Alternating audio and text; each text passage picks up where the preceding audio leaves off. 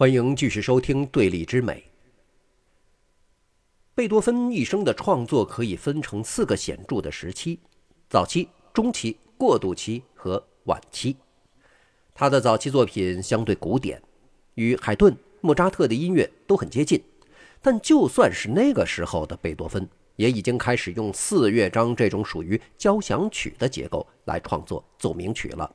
这在海顿和莫扎特的奏鸣曲中是没有的。而贝多芬在音乐中展现出来的力量感，也是海顿和莫扎特的音乐所不具备的。在上期节目当中呢，我曾经说到，一般都是以英雄交响曲作为贝多芬创作中期的标志。贝多芬的音乐风格在这个时期成熟定型，展现出了宏大感和浪漫主义气息。到创作第五钢琴协奏曲，也就是《皇帝》的时候。贝多芬的中期风格达到了顶峰，而贝多芬的过渡时期呢，始于第五钢琴协奏曲后的一部作品。如果说《皇帝》就是我们讲到的这个第五钢琴协奏曲，它是 O.P. 七三，那它后一部作品的，编号就是 O.P. 点七四，降 E 大调第十弦乐四重奏。这部作品当中，贝多芬用四把提琴拨弦演奏，模仿竖琴的发声，这全曲的音乐效果新颖奇特。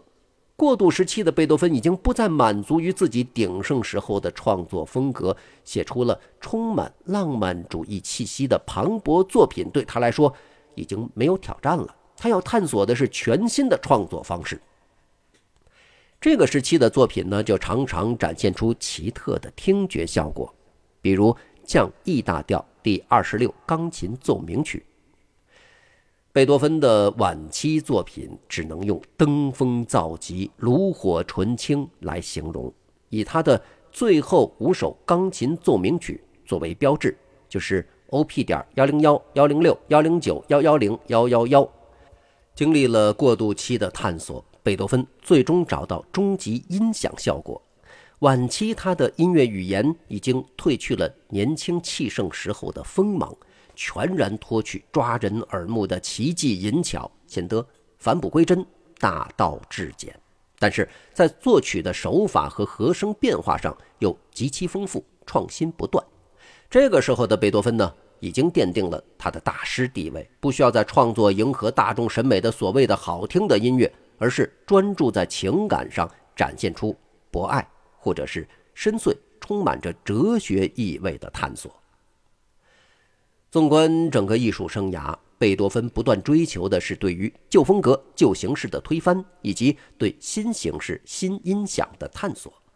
咱们甚至能在贝多芬最后一部钢琴奏鸣曲里头听到少许的爵士乐的味道，虽然。在贝多芬所处的年代，还远远没有爵士乐的影子呢。从创新意义上来看，贝多芬对后世的影响要比莫扎特大得多。如果音乐史里面从来没有出现过莫扎特，古典主义时期会显得暗淡，但是呢，不会因此减缓发展的脚步。可是，如果没有贝多芬，恐怕音乐史的进程将会受到重大的干扰。要知道。浪漫主义时期的音乐家没有一个不受贝多芬的深远影响。贝多芬所追求的突破和创新，是对音乐创作的整体框架进行改革。即使是在他的最鼎盛，创作出最多脍炙人口好听音乐的所谓中期，创新和改革也从来没有停止过。简单举例，G 大调第四钢琴奏鸣曲开篇第一个音就一反传统惯例。在维也纳古典时期，协奏曲通常是由乐队开头带出主题，一番陈述以后，独奏才能够进入。而 G 大调第四钢琴协奏曲第一个音就是钢琴弹出来的，引出作品动机。咱们今天经常会说一个词“华彩乐章”，用来形容一件事情、一个事物到了欣欣向荣、蓬勃向上的阶段，充满着绚烂的色彩。但华彩这个词儿实际上啊，它是来自于音乐的。华彩是协奏曲中独奏家用以炫技的部分。一旦进入华彩，乐队就不演了，停止演奏。独奏乐器呢，就依照乐曲中的音乐元素进行炫技性的独奏。华彩通常是在乐章结束前出现，但是贝多芬在这儿也搞创新了。他的降 E 大调第五钢琴协奏曲就是由钢琴华彩般的独奏开始，一分多钟以后，乐队才奏出主题。这样的创新案例还有不少。贝多芬的一系列创新，寻求了音乐创作的各种可能，把音乐史向前推进了一大步。关于谁是音乐史上最伟大的音乐家这个问题，虽然没有明确定论，但争议基本只在巴赫、莫扎特和贝多芬三人之间。那么在这儿呢，我们可以把三位最伟大的音乐家和前头提到过的文艺复兴三杰来一一对应。不难发现，三位音乐家对于音乐的影响跟文艺复兴三杰对于美术的影响几乎是类似的。在这儿，我们稍微的复述一下文艺复兴三杰：达芬奇、米开朗基罗和拉斐尔。巴赫创作极多，而且质量很高。除了客观原因，他没有歌剧的作品之外，已经把能够尝试的音乐形式都写遍了。这跟达芬奇很像，都是所处领域的缔造者，是全能式的人物。虽然达芬奇的油画创作很少。但是通过他留下的大量手稿，可以知道他对于各个领域的艺术和科学都做了极为深入的探索和研究。即使是在绘画领域，对透视法的改进和运用，以及明暗法、晕染法的发明，都可以说是划时代的贡献。莫扎特跟拉斐尔都是各自领域的经营者。自幼天赋异禀，乃不世出的少年天才。拉斐尔十三岁当家就接绘画的订单，早早的超越了自己的父亲和老师。莫扎特五岁作曲，十二岁写第一部歌剧。他们都是在当时时代框架下，把各自的艺术推向时代最高峰。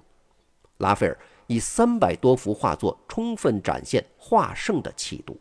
莫扎特则是在古典主义的框架下，写出了交响曲。协奏曲、奏鸣曲等范式的最高水平，他的歌剧艺术造诣也是当时之翘楚，无人能出其右。贝多芬和米开朗琪罗都是艺术的改革家。米开朗基罗在进入成熟期和晚期后，就不断寻求新的表达方式，创作出超现实的人物形象，甚至表现出了强烈的矫饰主义气息。米开朗基罗追求戏剧性冲突和超强表现张力，实际是预示着后世巴洛克艺术的核心追求。同样，贝多芬的一生创作都在寻求创新，他不断拓宽音乐创作的整体框架，并且直接催生了音乐中的浪漫主义。两个人甚至在性格上也极其相似，脾气不大好，精神力量极其强大。米开朗基罗拥有超人的信仰之力，支撑他完成了西斯廷教堂天顶壁画，这是在常人看来根本不可能完成的任务。贝多芬依靠自己不屈不挠的精神，战胜了耳聋带来的抑郁，用作品当中的正能量激励着全世界、全人类。艺术之外的其他领域也莫不如此。拿物理学来说，伽利略、开普勒。牛顿等前辈物理学家初步建立起了经典物理模型，是物理学的缔造者。到了19世纪末，马克斯韦尔、波尔等一众大师几乎以解析方式定量描述了经典物理范畴内的所有事物，物理学至此如日中天。他们是经营者。到了20世纪，爱因斯坦、普朗克、狄拉克、海森堡、薛定谔这批物理学家推翻了经典物理，建立起了。以相对论、量子力学为核心的现代物理学，无疑他们是改革派。艺术也好，科学也罢，艺术家的创作、科学家的研究，都像是在盖楼。前辈作为缔造者，打地基、造外形；经营者添砖加瓦、搞装修。最后来了一批改革派，把旧楼推倒重来，再建一座新的，更高、更好。如此的循环反复，这个领域才能够不断的。演化进步，艺术是这样，科学是这样，咱们人类的进步不也应该就是这样吗？今天节目的最后呢，来给大家听一段可能影响力并没有那么大、传播力度也没有那么广的一首贝多芬的作品，来自他的十二钢琴组曲当中的第三首。今天咱们就先聊到这儿，下期节目继续聊，下期再见。